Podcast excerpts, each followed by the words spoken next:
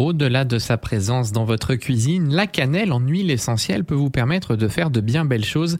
On va étudier ça en détail avec notre spécialiste François Petitet et d'abord c'est un aphrodisiaque. Alors c'est un stimulant, c'est un stimulant physique, c'est un stimulant psychique.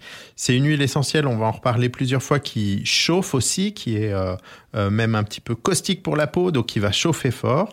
Et donc cet euh, aspect stimulant et chauffant forme effectivement un petit cocktail qui a été souvent utilisé comme aphrodisiaque. Donc ces indications, en fait, c'est personnes fatiguées physiquement et psychiquement. par contre, attention, c'est une huile essentielle dont je vous ai dit déjà qu'elle était caustique donc il faut absolument euh, éviter de l'utiliser concentré, on va y revenir plusieurs fois, et à, des doses extrêmement faibles si on en avale par exemple. C'est une seule goutte et euh, si possible, il faut la diluer beaucoup. Et si on veut l'utiliser en massage, eh bien, on ne dépassera pas 1%, donc des quantités extrêmement faibles. Et euh, souvent, si on regarde l'activité aphrodisiaque, vous allez trouver euh, des, solutions de, diluées dans une huile végétale et appliquées au bas du dos, et ça provoque un échauffement euh, du petit bassin. Mais attention, surtout, ne jouez pas à en mettre sur les muqueuses, et à éviter absolument, c'est une huile qui brûle.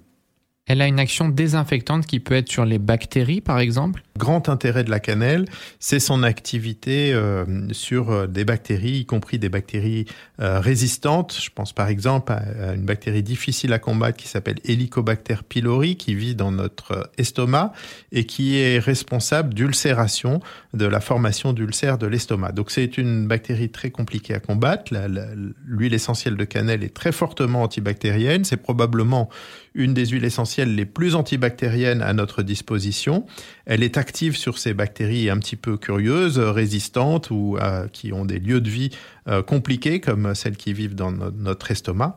Euh, elle est utilisée par exemple pour les diarrhées infectieuses qu'on appelle tourista, qui sont des infections bactériennes digestives. Mais là aussi, on va les utiliser par voie orale de manière très euh, diluée et dans toute petite quantité. Deux gouttes par voie orale, c'est un maximum et on ne dépasse pas trois gouttes par jour pour un adulte.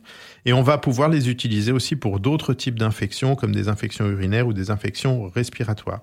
C'est une huile essentielle au-delà des bactéries qui est active sur beaucoup de champignons comme les candidats ou les aspergillus et même certains parasites. Alors on l'a dit, elle est dermocaustique, il ne faut pas l'utiliser dans les cosmétiques ou les produits capillaires. Est-ce qu'on peut pour les verrues en revanche? Alors, c'est un de ses avantages. C'est une huile qui est très agressive pour la peau. Et c'est justement ce qu'on cherche euh, quand on a une verrue.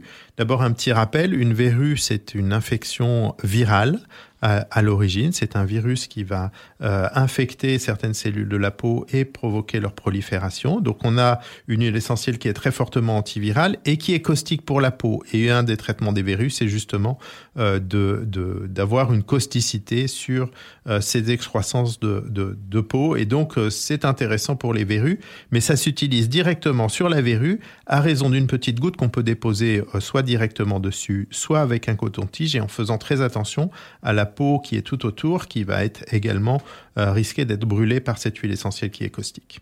Alors on a très peu de temps François, juste pour préciser qu'en cuisine on va plutôt utiliser de la cannelle en poudre, mais il y a un point qui est intéressant, si on aime l'odeur on peut la diffuser mais pas toute seule.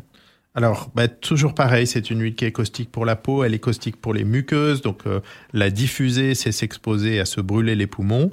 Il faut la diluer énormément. Il y a des mélanges pour diffusion euh, atmosphérique qui contiennent un petit fifrelin de cannelle.